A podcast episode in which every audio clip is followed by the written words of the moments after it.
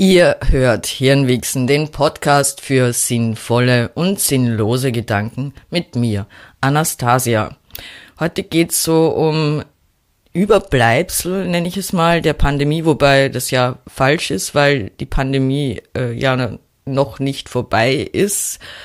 Ähm, aber mir ist kein besseres Wort eingefallen und äh, ob und wann die Pandemie vorbei ist und wer das erklären darf, ist ja auch noch so eine Frage.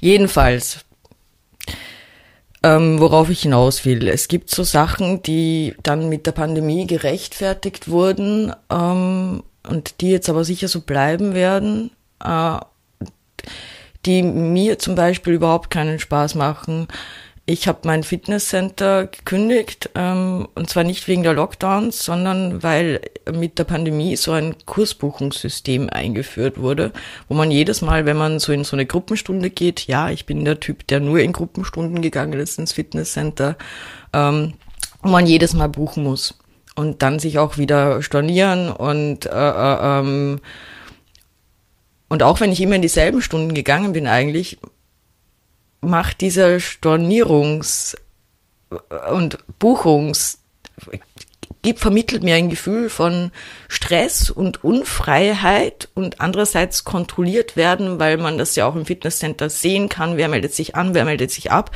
dass, dass ich einfach darob tatsächlich, das hat es mir vergällt, weil ich schätze Orte, an die man einfach gehen kann und sich dann spontan entscheiden, was man machen möchte. Und das war für mich tatsächlich das Fitnesscenter. Und mir fehlt es total, weil mir fehlen die losen sozialen Kontakte.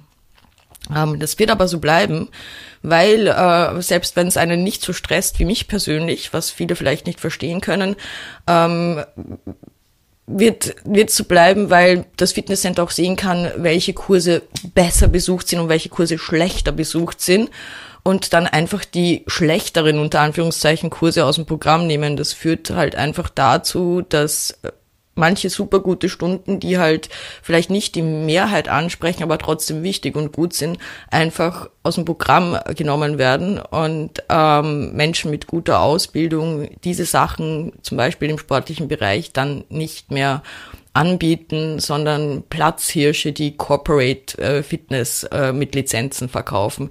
Das findet überall statt, das wird sich auch nicht ändern. Auch dieses Kursbuchungsdings wird sich äh, nicht äh, ändern, aber im Endeffekt ist es ähm, ja dasselbe wie mit der Kartenzahlung, die teilweise mit äh, äh, nachhaltig und hygienisch, vor allem im Sinne der Pandemie, mit äh, äh Karte, weil Gesundheitsschutz gerechtfertigt wurde. Es wird sich nicht mehr ändern, dass man an vielen Plätzen nicht mit ähm, Bargeld zahlen kann.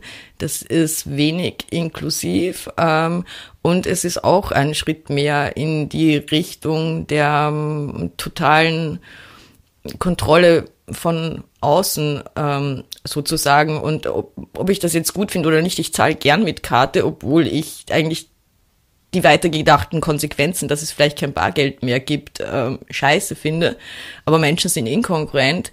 Aber was mich an dem Punkt stört, ist, dass es ähm, mit Hygiene äh, in Richtung Covid argumentiert wurde, wie plötzlich viele Sachen, die ähm, mit Pandemie-Argumentation so einfach durchzudrücken waren wie noch nie und wo die Chancen genutzt werden. Alles, was im Arsch ist äh, äh, oder nicht funktioniert, kann man ein bisschen auf die Pandemie schieben. Alles, wo sich äh, Kundenrechte verschlechtern, kann man auf die Pandemie schieben. Alles, wo sich Arbeitsbedingungen verschlechtern, kann man auf die Pandemie schieben, weil und auf den Krieg, weil uns geht's allen schlecht. Also der einzige Gewinner oder das große Überbleibsel der Pandemie ähm, ist ja eine massive Katalysatorfunktion, die äh, Gewinne von Gewinnern weiter maximiert.